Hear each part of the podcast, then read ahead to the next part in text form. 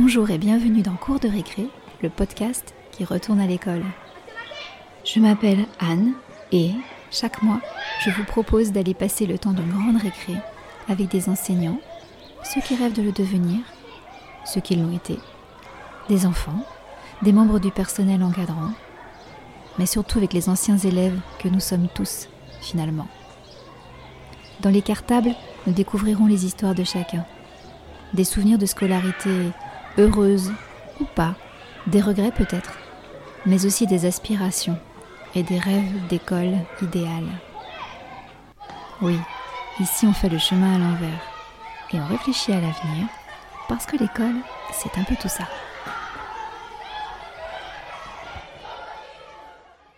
Aujourd'hui, je partage un moment la grande récré de Max. Max est né dans les années 30, mais il n'a pas perdu de vue le petit garçon qu'il était autrefois. Et s'il a gagné en sagesse, il s'applique à entretenir la même curiosité qu'alors. Dans son cartable, il a rangé soigneusement son enfance sous l'occupation dans les allées ensoleillées de Carnac-Plage, le Paris en noir et blanc des années 50, des toiles et un chevalet, et les souvenirs vivaces d'une heureuse carrière de professeur de dessin. Bonjour Max, comment vas-tu? Ça va bien, très bien. Je suis très touchée que tu aies accepté de répondre à mes questions modestement parce que je t'ai toujours entendu parler de ton travail d'enseignant avec beaucoup de bonheur, mais que tu as un parcours un peu atypique, donc j'avais envie de te l'entendre raconter. Ben, ça fait partie de, de la profession, c'est une suite logique. Alors je commence par te poser la même question qu'à tous ceux qui t'ont précédé. Si je te dis cours de récré, quelle est l'image qui te vient immédiatement en tête, comme ça, spontanément Alors les bagarres, euh, on disait à cheval, c'est-à-dire sur, les épaules du copain, où toute la classe se bagarrait à coups de cache-colle pendant la récré, et on tombait sur le sol, qui était du sable avec des graviers. C'était pas très confortable, mais on a bien rigolé. C'est pas des mauvais souvenirs pour autant, non, les bagarres Pas du tout. Tu... tu participais activement Oui, oui, activement. Donc tu avais quel âge à ce moment-là? Eh bien, 13 ans. Ah oui, quand même Oui. Et t'étais où à l'école? Oh, Ça, ça se passait au lycée de Lorient, lycée du Puy-de-Ôme, en 1947. Donc si je te demande à quoi tu jouais sur les cours de récré, c'est ça le premier souvenir, c'est des bagarres Oui, c'est ça. Et t'as d'autres souvenirs? Vous pouvez aussi jouer au ballon et puis casser quelques carreaux des, des salles de classe de temps en temps, involontairement. C'était des récrés animés. Oui. Et toi, quel genre d'élève tu étais alors en dehors de ces récrés euh, sportives? Eh bien, euh, certains cours euh, très intéressants, comme le dessin, le français et l'anglais. Et puis des cours où j'étais très peu présent, comme les maths, la chimie ou, les, ou les, la physique ou les sciences. Quoi. Très jeune, tu avais déjà un profil assez défini, littéraire, artistique. Oui, oui, toujours attiré par le, par le dessin et les formes artistiques. Tu avais 6 ans quand la guerre a commencé Oui.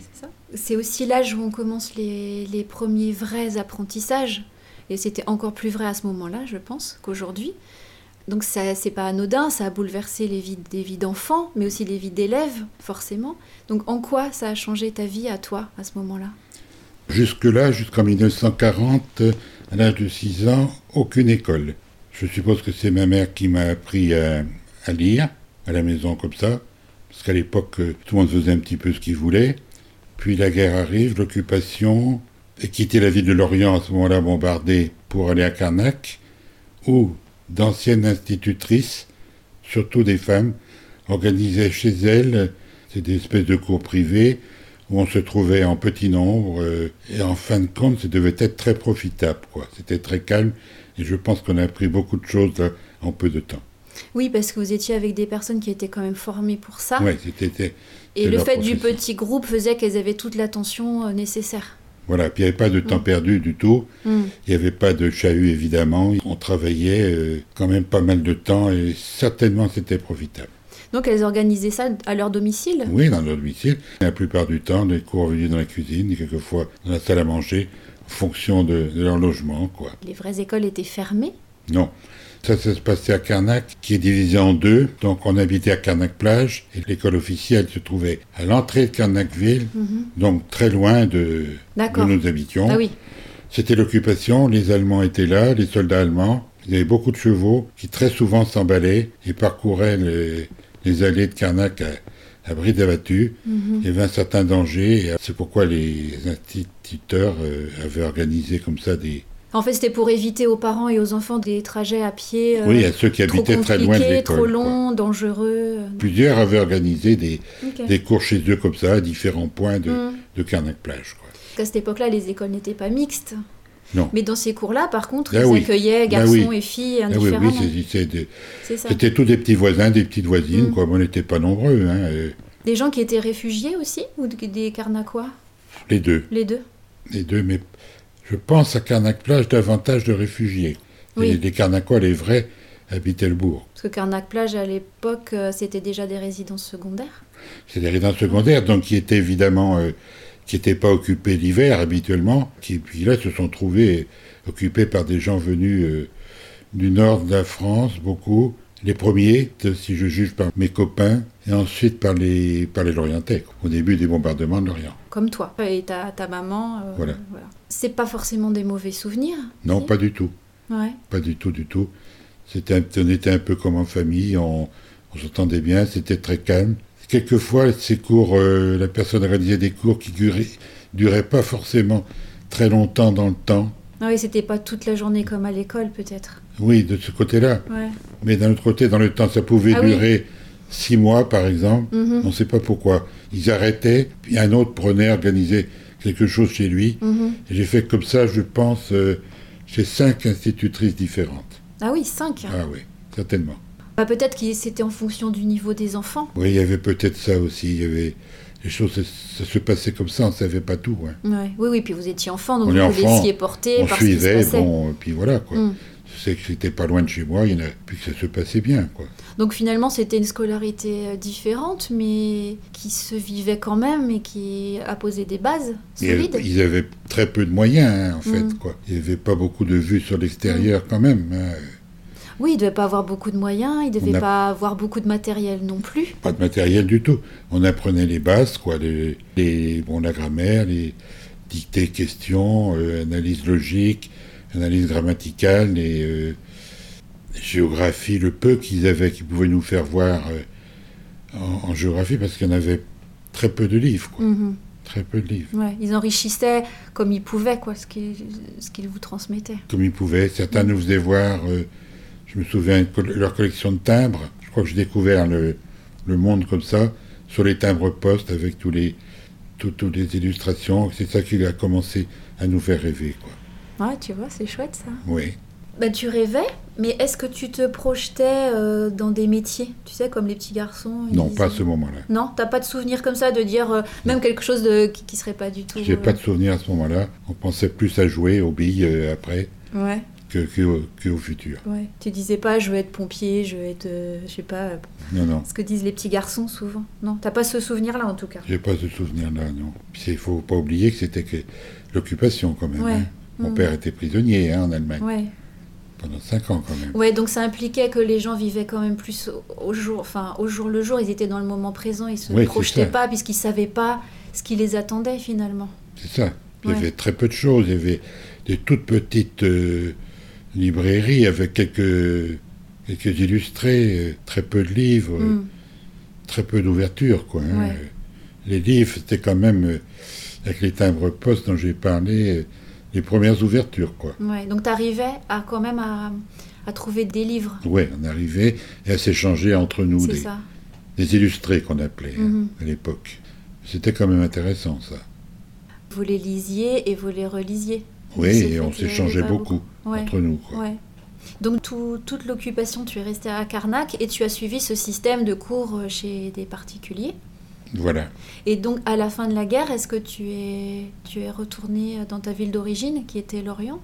Oui, bien sûr. Donc, euh, les premiers soldats américains sont arrivés au mois d'août 1944 à Mhm, Karnak. mhm, Donc, après, ce type de cours-là a continué. mhm. Et puis après, comme euh, j'avais grandi, on m'a inscrit à l'école euh, publique de Karnak, qui se trouvait, donc j'ai dit, à l'entrée du bourg, une grande école. Et alors là, bon, avec des copains, faisait la route tous les jours, c'était pas loin de 2 km. Mhm. On partait le matin de bonne heure, à pied, on mangeait à la cantine, et on rentrait le soir. toute saison comme ça. Et là, bon, on a appris aussi beaucoup de choses dans un cadre quand même plus, plus classique. quoi, Ouais, hein. plus académique. Oui, oui, plus posé. académique, avec des instituteurs qui étaient gentils, j'ai pas de mauvais souvenirs là, Mm. et des bons copains. On n'était pas nombreux, mais il n'y avait pas d'histoire, tout se passait bien. Ouais. Tout s'est bien passé comme ça, jusqu'à l'année 1946, c'est-à-dire pendant deux ans, Mhm. et le retour à Lorient. Et à ce moment-là, je ne sais pas pourquoi, l'entrée directement en cinquième au lycée du Puy-de-Dôme à Lorient. Donc ça veut dire que t'as pas fait de sixième? Pas de sixième. Avec quand même un manque euh, certain parce que, bon, les instituteurs ne parlaient pas anglais non plus. Oui, c'était un peu fou. Alors en fait, ils vous faisaient passer en cinquième parce que c'était votre classe d'âge. Oui, parce qu'on était plus vieux, qu'on Ouais. avait quand même perdu du temps certainement. Et Ouais. on nous a pas demandé notre avis. Tout d'un coup, c'était comme ça. Bon, on a suivi, quoi. hein.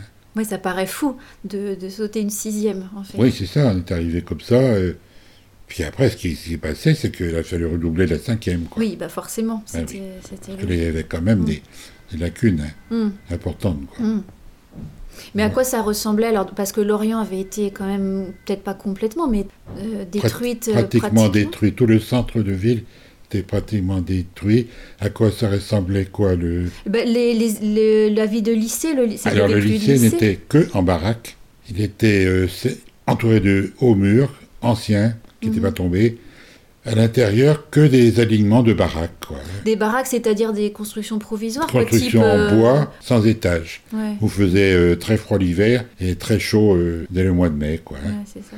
Et pour anecdote, j'ai vu le jour après du, du BEPC où on avait passé le brevet là, Mhm. les pompiers venir arroser les toits le matin euh, avant Mhm. les examens tellement il faisait chaud. Voilà, Ouais. c'est ce qu'était le lycée. Donc c'était des, des choses provisoires en attendant les reconstructions Oui, oui. qui viendraient quand même bien après. Mais moi, j'ai jamais connu à Lorient le lycée qu'en baraque. Donc il a été reconstruit bien après. Mm. Je l'ai pas connu. hein. Mm. Non. Et les enseignants, c'est pareil, c'est des gens qui avaient dû, eux aussi, ils avaient traversé l'occupation comme ils avaient pu. Les enseignants, euh, oui. Est-ce qu'ils étaient formés euh, pour Ben, Il n'y a pas beaucoup d'entre eux, les profs d'anglais, qui avaient dû aller en Angleterre. Hein. Mm. C'était pas possible. Il y avait des gens âgés, beaucoup de gens âgés. Après sont arrivés des plus jeunes, mais alors carrément plus jeunes. Grande différence entre eux, quoi, de la nouvelle génération, Oui. quoi, qui sont arrivés là comme Mhm. profs. Mais ils, étaient quand même assez lointains de nous. Euh, c'était pas, c'était pas tellement amusant. C'est pas les meilleurs souvenirs. Non. Et tu recevais une éducation artistique? Il y avait des cours Oui, de là. dessin Alors là, t'es arrivé la chance de rencontrer comme euh, j'ai eu un premier prof de dessin qui était gentil, mais qui était déjà ancien, bon, qui n'accrochait pas beaucoup les élèves. Mhm, Puis est arrivé euh, venant de captivité. mhm, Il venait d'être été prisonnier en Allemagne pendant la guerre aussi. mhm.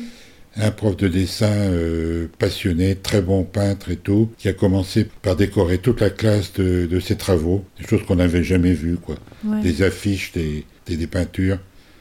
Très intéressant, qui nous a vraiment ouvert euh, un horizon à ce moment-là, Mhm. qui nous a vraiment intéressés, enfin, ceux qui Oui, aimaient le dessin, parce bien que sûr. les autres faisaient un peu ce qu'ils voulaient, pas Mhm. mal de bruit, passablement. Ouais. Mais, euh, et, Mhm. puis, et puis certains aimaient le dessin. Donc moi, Alors justement, euh, ce, ce prof de dessin-là, est-ce que tu dirais que c'est lui qui a été à l'origine d'une sorte de, de vocation pour toi? Enfin, il t'a guidé? En quoi il oui, il n'y a aucun doute. D'abord de, de découvrir ce qui ne- ce qu'on avait vu sur les, sur les murs de la classe, Mhm, qu'on n'avait jamais vu avant. mhm. Puis il a envoyé assez rapidement euh, trois ou quatre élèves à Paris étudier le dessin. Mhm. Il a jugé qu'ils étaient capables de se débrouiller dans cette voie-là. Parce que c'est ce qu'il avait fait lui-même. Il était euh, issu d'une école d'art. euh, Il a fait les Parisienne beaux-arts de, il a fait les beaux-arts de Paris, D'accord. entre autres. Ce qui était, quand même pas tellement Rare, courant, quoi. ouais. Pour des Bretons. faut dire qu'à l'époque, il n'y avait pas de beaux-arts à Rennes, ils n'étaient pas ouverts encore, ni à Quimper. Donc il y avait très peu d'écoles d'art que Mhm. en Bretagne. Il avait envoyé donc des- quelques élèves là-bas. Et alors, euh, après la seconde, je voyais pas tellement l'intérêt d'aller jusqu'au bac. Il a dit, c'est pas la peine d'aller au bac. Il y a un atelier à Paris qui s'appelle Atelier Corlin, qui prépare les grands concours, c'est-à-dire concours des arts déco, euh, ou alors des beaux-arts de Paris, ou alors de l'école Madame, de la rue Madame, euh, école de la ville de Paris, ou des lycées et collèges. Je crois que il faut, il faut y aller, quoi. Donc il t'a proposé ça en fait. il m'a proposé ça. Il m'a donné pas mal de tuyaux. Mhm. J'allais le voir chez lui. On parlait assez longtemps. Et voilà, je suis parti un jour dans cette Donc tes parents t'ont suivi dans ce Parents ont projet-là suivi absolument. Parce que tu avais quel âge? 18 ans. C'était pas si simple euh, à l'époque de dire euh, ben, j'envoie mon fils de 18 ans à Paris euh, dans une école d'art. euh, tu vois, c'était pas des voies. Non, c'était pas simple, mais comme j'avais euh, deux ou trois camarades à moi, là, Ah oui, qui qui étaient des voisins en plus, ah oui, d'accord. dont je connaissais la famille, Hmm. on était, je suis allé les voir, évidemment. Bon, on a pas mal parlé avec eux. J'ai vu que tout se passait bien pour eux. Ils m'ont donné tout un tas de nouvelles rassurantes. Hmm. Et puis voilà, ça s'est fait comme ça. D'accord. Et donc là, tu partais pour euh, un cursus de combien de temps dans cet atelier? Ça dépend. Je connaissais pas du tout Tu le savais niveau. pas, ouais. Qu'est-ce qui allait se passer? Et je suis vu arriver dans un atelier de 60 personnes, avec une, une très très bonne ambiance. On était très bien reçus par les anciens. C'était amical, euh, beaucoup de découvertes, des gens de toute la France. Et puis les cours étaient très bons, des profs différents pour euh, les différentes matières du dessin, Mhm. perspective, histoire de l'art, euh, décoration, dessin, croquis du modèle vivant et tout. Donc tout s'est très très bien passé. Je voyais pas le temps passer même. Et les jours où on s'ennuyait le plus, c'était le dimanche. Ouais. C'était pas les journées de cours. hein. Voilà. Oui, parce que nous, on a l'image, si tu veux, d'un Paris des années 50 euh, très photogénique, tu vois, à travers les grands photographes. euh. Non, en fait, c'était triste. Ouais. assez triste. Il n'y avait pas les facilités qu'il y a maintenant. Mhm. Le fait de manger un sandwich, ben, il fallait rentrer dans un café. Quoi. Il n'y Mhm. avait pas. euh, Bien sûr. et puis prendre une consommation. Et alors ça va très bien un soir de semaine, mais le dimanche soir, c'est pas ce qu'il y a de plus Ouais, amusant. tout était quoi. fermé, c'est quoi Voilà, mais je me trouvais comme par hasard à habiter euh, sur la place qui se trouve devant la colonnade du Louvre. Mhm. Germain l'Auxerrois, donc euh, tout près du musée et tout près de la Seine aussi, dont les voies sur berge à l'époque étaient réservées aux piétons et ce qui permettait aux beaux jours de faire des, Des des belles balades. balades. Ouais. De la Tranquille. photo Tranquille. Ouais. Comment Et de la photo Et beaucoup de photos. Alors au bout d'un moment, j'ai acheté un appareil photo, un petit appareil, et puis il commençait à se balader dans les rues de Paris et, et à photographier un petit peu partout. Et à constituer une documentation, peut-être pour plus tard, quoi déjà. Peut-être, oui. Sans savoir vraiment ce que t'en ferais, mais en sachant que ça te servirait sûrement à quelque chose. Ouais, quand même attiré par ça, quoi, quand même, parce que il y a quand même des cadrages, il y a quand même des, des mises en scène qui sont les mêmes, quoi, hein, Mhm. Que ce soit en dessin ou en, Ouais. ou en photo. quoi. Oui, oui. On s'y retrouve. hein. Mhm. D'ailleurs, euh, j'ai des camarades de, de l'atelier qui sont partis après l'IDEC, l'Institut des aux études du cinéma. Plusieurs, hein. Toi, ça t'a pas tenté? Non. Je n'étais pas bien au courant de ce que c'était à l'époque, sûrement. Mhm. C'est plus attiré plutôt vers le vers l'enseignement, à ce moment-là, du dessin. Mais quand tu es revenu, euh, quand tu as terminé ce cursus, finalement, tu ne les as pas passés, ces fameux concours? Non, j'ai pas pu finir tout à fait la, la troisième année parce que mon père étant tombé malade assez gravement, j'ai dû ne pas reprendre à cette rentrée-là et puis euh, aller l'aider un petit peu dans son métier au, au port de pêche, ce qui n'avait rien à voir. Mhm. Mais Ouais, heureusement pour tout. moi, ça me permettait quand même de continuer le dessin, Mhm. commencer à peindre, faire des expos, Ouais. De fréquenter les, les collègues qui étaient bretons, que, que je voyais dans le coin, là, Mhm. et euh, de ne pas couper du tout avec ce milieu-là. Et ça a duré combien de temps? Ben, ça a duré pas mal de temps, ça a duré 4 ou 5 ans. Ouais. Oui. Donc tu l'aidais dans son magasin de au port de pêche de Lorient. Voilà. Même quand il est allé mieux, tu as continué à l'aider. Oui, après ça a repris. Mm. Donc au bout d'un moment, euh, au port de pêche, là, tu es arrivé à un point où il fallait à nouveau faire un choix, parce que ton père laissait aussi son activité, et que Oui, tu n'avais pas, toi, pas forcément envie de la reprendre à ton nom. Moi, je n'avais jamais eu l'intention de continuer à travailler à la marée. Mon père, arrivant à l'âge de la retraite, euh, a revendu son fonds à un voisin qui voulait augmenter, lui, la dimension de son magasin pour ses enfants. Et heureusement, moi, j'ai jamais coupé avec euh, le monde de l'enseignement. Ouais. Et j'ai participé au Salon de l'éducation nationale pendant cinq ans. Ah, Qui- d'accord. qui avait lieu à Lorient, en exposant plusieurs toiles, quoi, Mhm. et en fréquentant les collègues, Mhm. profs de dessin. et De... Et donc, comment comment tu as réussi à, à passer de, de ton magasin de marée euh, à un prof de lycée? Alors à cette époque, c'est-à-dire fin des années 60, il y avait beaucoup de personnel qui était auxiliaire dans, dans l'enseignement. Mhm. Il, il s'agissait de faire une demande, quoi, hein, Ouais. poser une candidature, ce que j'ai fait sur les conseils de mon prof de dessin qui était toujours là. Et Oui, tu avais gardé le contact avec ton prof de lycée Ah oui, j'ai toujours gardé, j'allais toujours le voir, toujours lui faire voir des dessins, lui faire voir des toiles et parler toujours.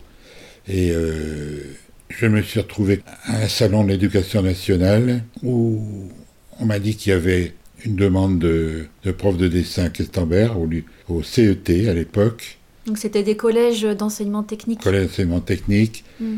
Le niveau était CAP, hein. Mhm. n'allait pas au-delà du CAP. La rentrée s'est passée et juste avant les vacances de Toussaint, euh, j'ai eu proposition d'un poste dans ce CET de Questembert, Mhm. où j'ai commencé. Donc tu t'es jeté à l'eau sans... Tu avais toujours gardé des contacts, mais tu n'avais pas eu de formation Non, euh, pas de formation. à proprement parler. Non, la formation pédagogique, non. Là, c'est pareil. J'ai rencontré une équipe de profs. euh, j'ai trouvé des très bons copains aussi. Mhm. Des gens qui t'aident. Alors, m'ont aidé les profs de dessin industriel, parce qu'on était voisins de classe. Mhm. C'était intéressant. Et je pense à un très bon. Quelqu'un que je connaissais pas à l'époque, que je connaissais vaguement, qui était l'Orientais, Mhm. qui était prof au CET de Vannes, Mhm. qui était déjà un grand établissement, Mhm. hein, qui s'appelait Géflot, et que je me suis permis d'aller voir, présenter. Heureusement qu'on rencontre des gens comme ça. Il m'a dit Tu viens une journée avec moi tu- dans la, dans la classe, Ouais. tu te mets au fond et tu regardes comment ça se passe. Il m'a ouvert tous ses cartons, il m'a fait voir tout ce qu'il faisait. Mhm. Et là, on apprend en une journée euh, énormément de choses. Mm. Et donc, on s'est vu souvent après, d'un côté ou de l'autre. Et après, on a des conseillers pédagogiques Oui, qui sont nommés, qui viennent officiellement. Mm. Et puis donc, euh, les choses se passent comme ça. quoi. Oui, puis après, tu as passé le concours en interne. Et Oui, et après, donc, bon, j'ai dû passer le concours euh, comme tout le monde. Ouais. Et, voilà, quoi. Sur, euh, on était une centaine au départ, j'ai dû finir 25e. Mhm. Et puis, c'était quand même un peu loin des études déjà. Mhm. Mais euh, tout s'est bien passé et puis euh, toute la carrière s'est passée comme ça. Mhm. Dans ce lycée qui est passé de, de, de CET à lycée d'enseignement professionnel. Et au niveau même, euh, Oui, même l'enseignement général sur les dernières niveau bac pro même. Mhm. et même BT, BT, BTS. Qu'est-ce que tu trouvais le plus difficile, toi, dans ton, dans ton quotidien d'enseignant? Qu'est-ce qui te paraissait le plus compliqué à gérer Certaines classes, quoi, beaucoup, beaucoup plus agréables que d'autres. On peut pas dire les classes sont pas les mêmes. Mhm. J'ai travaillé jusqu'à 15, 16 classes Mhm. dans la semaine. La plupart du temps, des gens euh, intéressants. Toujours le mot gentil revient. Ouais. et euh, intéressé. Mhm. Et puis, a- tout le monde n'est pas forcément agréable. Il y a des gens qui ne sont pas agréables. Il y a ce côté-là, mais bon, c'est pas quand même très courant. quoi. Ouais, la gestion de, Non. de l'humain de temps en C'est temps. ça, de, ça Ouais. s'est bien passé dans l'ensemble. Et pourtant, tu vois, c'était un, un lycée, enfin un collège puis un lycée technique. Donc c'était des élèves qui étaient souvent un peu fâchés avec le système scolaire. C'était un milieu rural, ils n'avaient pas forcément une grande ouverture à l'art de par leur milieu familial. Donc comment toi tu les amenais à s'intéresser? J'avais commencé par mettre dans la classe quantité d'affiches et de dessins euh, sur le monde entier, sur les villes euh, que tout le monde connaît un peu, Mhm, les belles villes touristiques, quoi, évidemment. ouais, Barcelone, euh, Venise, euh, Bruges et compagnie. mhm, et puis leur parler, leur faire voir pas mal de diapos, parce qu'à l'époque, la télévision n'était pas très répandue. Ce sont des gens qui n'avaient pas la télé chez eux. ouais, Alors, on faisait voir beaucoup de diapos. Ils étaient intéressés. Leur, les- essayer de les faire rêver quand même.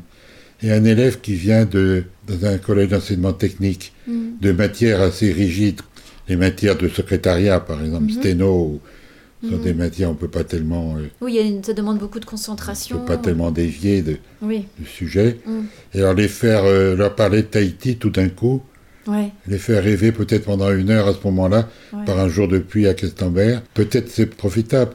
Bah, forcément. Je sais bien parce que j'ai reçu quelques années après des lettres euh, d'élèves Mhm, qui, au cours de leur vie, ont eu l'occasion de passer aux marquises mhm. et en photographier la tombe de, de Gauguin et me l'ont envoyé après. Oui. Je trouvais que c'était quand même intéressant. Donc ça veut dire Même- que ces parenthèses-là les avaient marquées. Bon, oui, Ouais. même si c'est pas euh, 100% des Non, élèves, bien sûr. même s'il y en a quelques-uns, euh, euh, on n'a pas perdu son temps. Hmm. Et qu'est-ce que tu avais à cœur, toi, de leur transmettre? Alors, au-delà de voilà des, des connaissances et puis d'un certain savoir-faire, mais qu'est-ce que tu avais à cœur de leur transmettre, toi? Bon, nous, on avait quand même certains programmes, si on veut, c'est-à-dire le partage des, des différentes familles du dessin, quoi. Mhm. D'abord développer le, le sens de l'orientation, quoi, Mhm. par la mémoire, euh, mémoire visuelle. Tout, tout l'exercice qui s'attache à ça. Ouais. C'est quand même intéressant. Et puis, euh, comme j'ai dit tout à l'heure, l'histoire de l'art, connaître les, tous les grands peintres. C'était ensuite euh, suivi de voyages à Paris aussi. Mhm. C'est pas moi qui organisais les voyages, c'était des collègues qui, mettons, amenaient les élèves visiter le salon de l'équipement de bureau ou, ou des sujets comme ça. Des salons professionnels. Oui, et plus professionnels, et alors euh, sur lesquels on venait greffer des voyages et des visites de, du Louvre Mhm. Ou du musée d'Orsay, que tout le monde quand même euh, se doit de connaître, je pense. Je pense que c'est une ouverture pour eux. Euh, je pense que la plupart étaient intéressés et que c'était profitable pour eux. Mais est-ce qu'il y a des projets de classe dont tu es particulièrement fier ou qui t'ont marqué? Donc c'est ces voyages, entre autres? Oui, il y a les voyages qui étaient, c'était bien. On a fait des très grands panneaux déco pour le lycée d'abord. Mhm.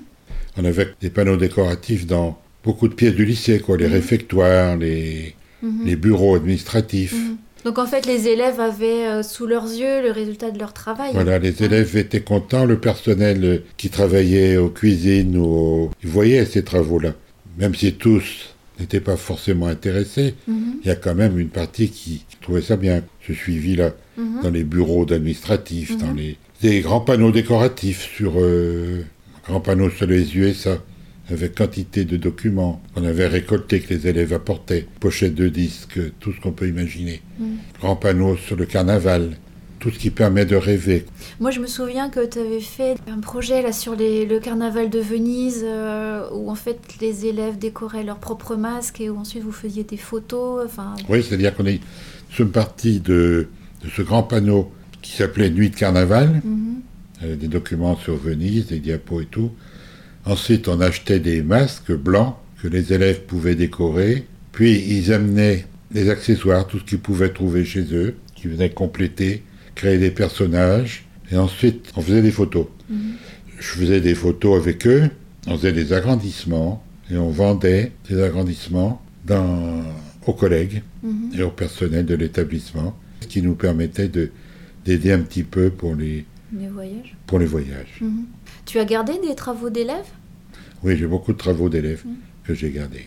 Je me souviens de, t'entendre raconter euh, parfois des anecdotes un peu marrantes voilà, sur des élèves. Mais par contre, je t'ai jamais entendu avoir des propos méprisants sur des élèves. Donc en fait, tu vois, maintenant on parle beaucoup de bienveillance dans l'enseignement, de l'importance de l'encouragement, etc. Mais finalement, j'ai l'impression que toi, c'était ton mode de fonctionnement. C'est-à-dire que, comme tu disais, tu avais pas mal d'élèves qui n'étaient pas du tout euh, ouverts à l'art ou qui n'avaient pas forcément de dons, parce que c'est comme ça et que peut pas être bon partout. Mais, euh, mais pour autant, j'ai toujours eu l'impression que tu encourageais euh, les gens qui avaient à cœur de bien faire. Ah oui, parce que les élèves, la plupart chez eux, avaient très peu de documents et n'étaient pas ouverts sur l'art. Ils avaient vu très peu de choses. Alors, c'était un monde qu'ils découvraient parce que sur les, sur les premiers cours, si on leur posait des questions, qui connaissez-vous en peinture Qui connaissez-vous comme peintre Euh, Il arrivait d'obtenir le nom du peintre en bâtiment du Patelin. et, Ouais. et ça n'allait pas beaucoup plus loin. quoi. ouais. Alors, on se voyait qu'il y avait quand même pas mal de travail à faire, quoi. Mm. Il faut quand même les prendre avec bienveillance. Mhm. Ça doit pas être un cours ennuyeux, quoi, sinon c'est pas possible.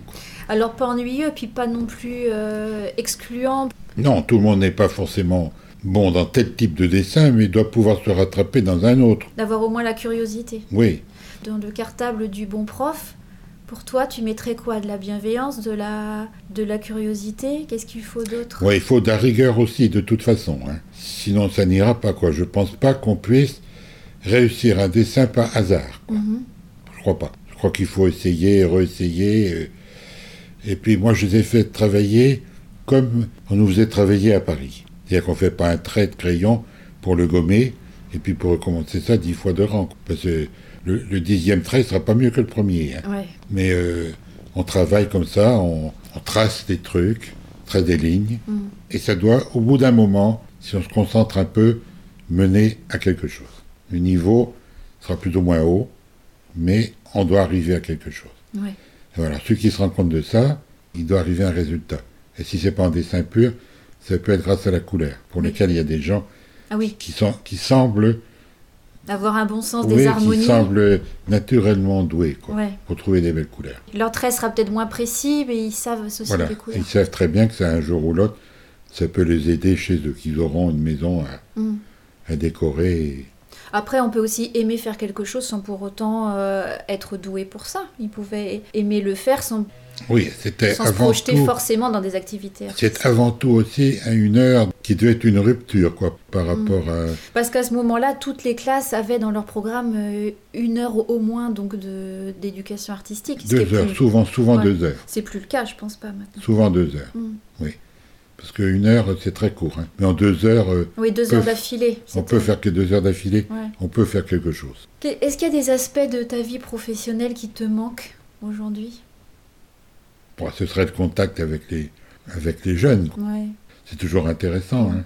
Leur faire voir des trucs, leur faire découvrir quelque chose. L'échange. L'échange de partage. Quoi. Ouais. Voilà, c'est ça. Même malgré les générations, on arrive toujours à, à trouver un lien, à trouver des biais pour communiquer, pour échanger des choses. Parce que même si j'ai fait beaucoup de photos ou de vidéos, c'est pas pour les passer tout seul. C'est toujours dans Oui. l'idée du partage. Et puis voilà, on est là, on est ensemble pendant un moment, puis on a l'impression qu'on qu'on est sur la même planète. Mhm. Voilà. Si tu pouvais, euh, si tu pouvais retourner à Carnac là, à l'époque où tu étais petit et, et souffler euh, un conseil ou un encouragement au petit garçon que tu étais, qu'est-ce que tu lui dirais? Sur le parcours professionnel, hein, je parle. hein. Oui, oui, pas grand-chose de différent. Ouais. Non. Je crois qu'à cet âge-là, euh, les petits, il faut les laisser un peu rêver, Mhm. comme nous on Tu lui avait. dirais d'avoir confiance alors finalement, que les choses se poseront comme elles doivent se Oui, poser. que les choses s'arrangent comme ça. Puis alors surtout, il y a quand même une chose, c'est rencontrer la personne qu'il va falloir au bon moment. quoi. C'est pas, c'est pas obligatoire. ça. Professionnellement, tu, tu penses que tu as, vraiment bénéficié de bons échanges Ah euh, oui, ah avec euh, les gens qui étaient autour de toi Ah ouais, dis Ça t'a aidé à te construire? Parler des collègues là, de, je parlais des collègues qui, qui permettent d'assister à leurs cours. Il y en a pas, c'est Mm. pas tout le monde. hein. Oui, parce qu'un prof, tu es tout seul dans ta classe, mais tu as besoin de, Eh oui. de te construire. j'ai vu quand même ces collègues-là qui étaient vraiment, euh, vraiment très, très, très gentils, quoi, très agréables, Mm. Comprenaient bien, et puis avec qui on pouvait poser des questions. je crois qu'il y a absolument besoin de ça au départ. Donc ça doit être un métier d'échange à tout niveau, autant avec les élèves qu'avec les collègues, qu'avec Ah ouais, euh, les sûr, conseillers. bien sûr. euh. Puis les élèves, bon, euh, comme étant passionnés de vélo, j'avais des élèves garçons qui faisaient les courses cyclistes. Mhm. Bon, euh, j'ai passé des dimanches à aller les voir courir, avec grand plaisir. Bon, je suppose qu'ils étaient contents de me voir là, Mhm. avec leur famille des fois, Mhm. mais moi j'ai toujours passé un bon moment avec eux. Il m'est arrivé de rouler avec eux en vélo après, Mhm. toujours euh, avec beaucoup de plaisir. Mais t'en croises encore régulièrement des Oui, de temps en temps, oui. Quand même. Et t'es toujours resté en lien avec tes collègues aussi? T'as une bonne bande de... Ah bah oui, certains. Les collègues, euh, on a gardé un bon groupe de, de, de Le fait d'avoir fait toute ta carrière dans le même lycée, ça crée aussi des liens forts. Oui, parce qu'on est là, bon, euh, il y a des gens qui passent comme ça rapidement, un an, Oui. euh, un an, deux ans, puis on les voit Mhm. plus, on se souvient très peu. Et puis il y a des collègues qui sont restés toute leur carrière, 20 ans, 30 ans certains, et Mhm. alors euh, constituent des bons groupes, et plus de 20 ans plus tard, on se voit toujours. Donc c'est un métier qui s'est révélé à toi assez tard, mais qui donne l'impression de t'avoir comblé. Ah oui, absolument, oui. Et t'as toujours continué à, à faire de la photo et de la peinture en parallèle? Oui, la peinture, euh, les expositions, mais c'est quand même des contraintes, parce que on peut pas peindre sans vendre, hein. Mhm. et ça finit par être très cher et tout. Mhm. Il y a, les- il y a la contrainte des expositions, et donc euh, au bout d'un moment, après, puis des problèmes ensuite de, de vue qui est moins bonne, font Mhm. que de ce côté-là, il faut arrêter un Ouais. peu, quoi.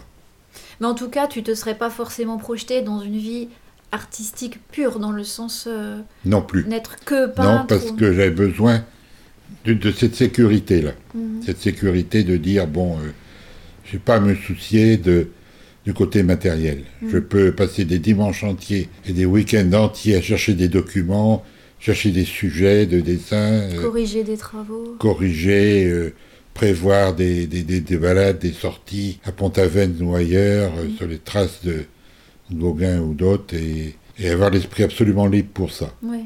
Peut-être que tu avais aussi besoin de cet échange. Ah ben oui, Je pense que tout le monde a besoin. Bah, je sais pas, il y a des gens qui sont plus solitaires, qui, à qui ça convient très bien d'être face à leur toile toute la journée. Je me souviens des, des sorties avec des élèves parce que les derniers élèves les, que j'ai eu en dernier, ce sont des maquettistes.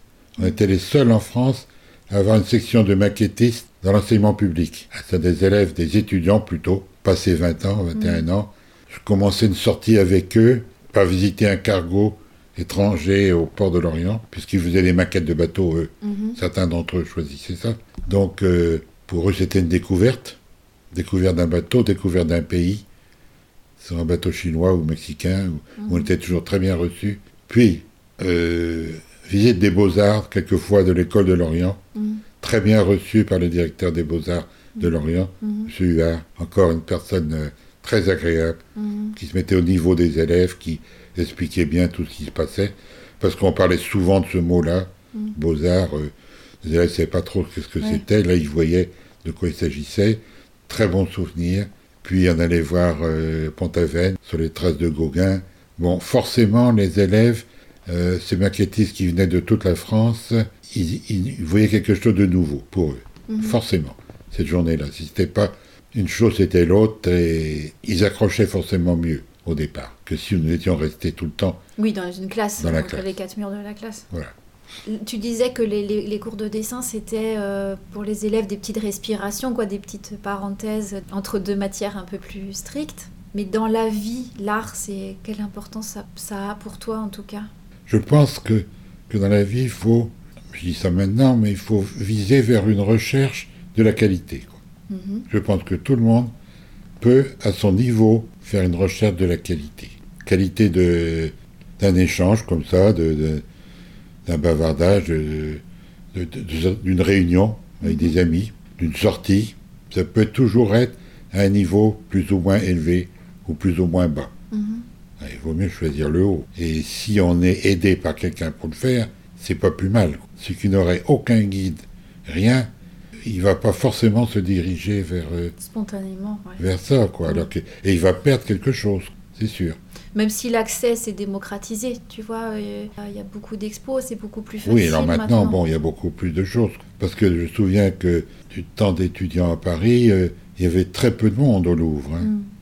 Très peu de monde. Alors Mm. que maintenant, euh, il y a énormément d'étrangers, de touristes. C'était pas ça à l'époque. Puis plus euh, toutes les expos annexes qu'il y a Ah en oui, oui, oui. permanence. Non, non, non, non. Mm.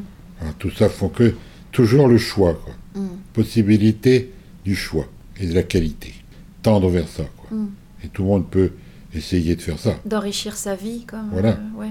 Parce que la vie, ça passe quand même assez vite, quoi. Alors, Mm. euh, c'est bête de passer près de très très belles choses Mm. sans les voir, c'est sûr.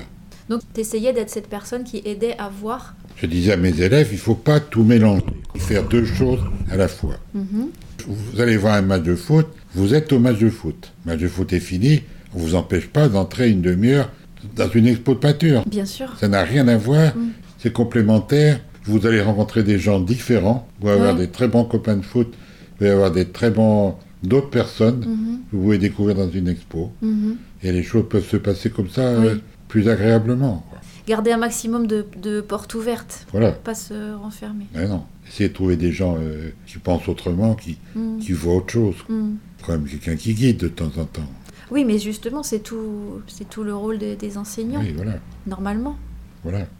Bon, bah écoute, je te remercie beaucoup d'avoir bien voulu revenir euh, sur ton parcours qui est très riche. Voilà. Et Donc, bah, je te souhaite une bonne continuation et d'aller voir euh, encore plein d'expos et de continuer à transmettre tout ça à qui veut bien l'entendre. Merci. À bientôt. Une nouvelle récré se termine. Max va continuer à poursuivre sa recherche de la qualité entre sa famille, ses amis et ses livres. Pour ma part, je vous encourage à découvrir la page Facebook ainsi que le compte Instagram de Cours de récré et n'hésitez pas à laisser des commentaires et des étoiles sur iTunes. Merci pour votre écoute, quoi qu'il en soit.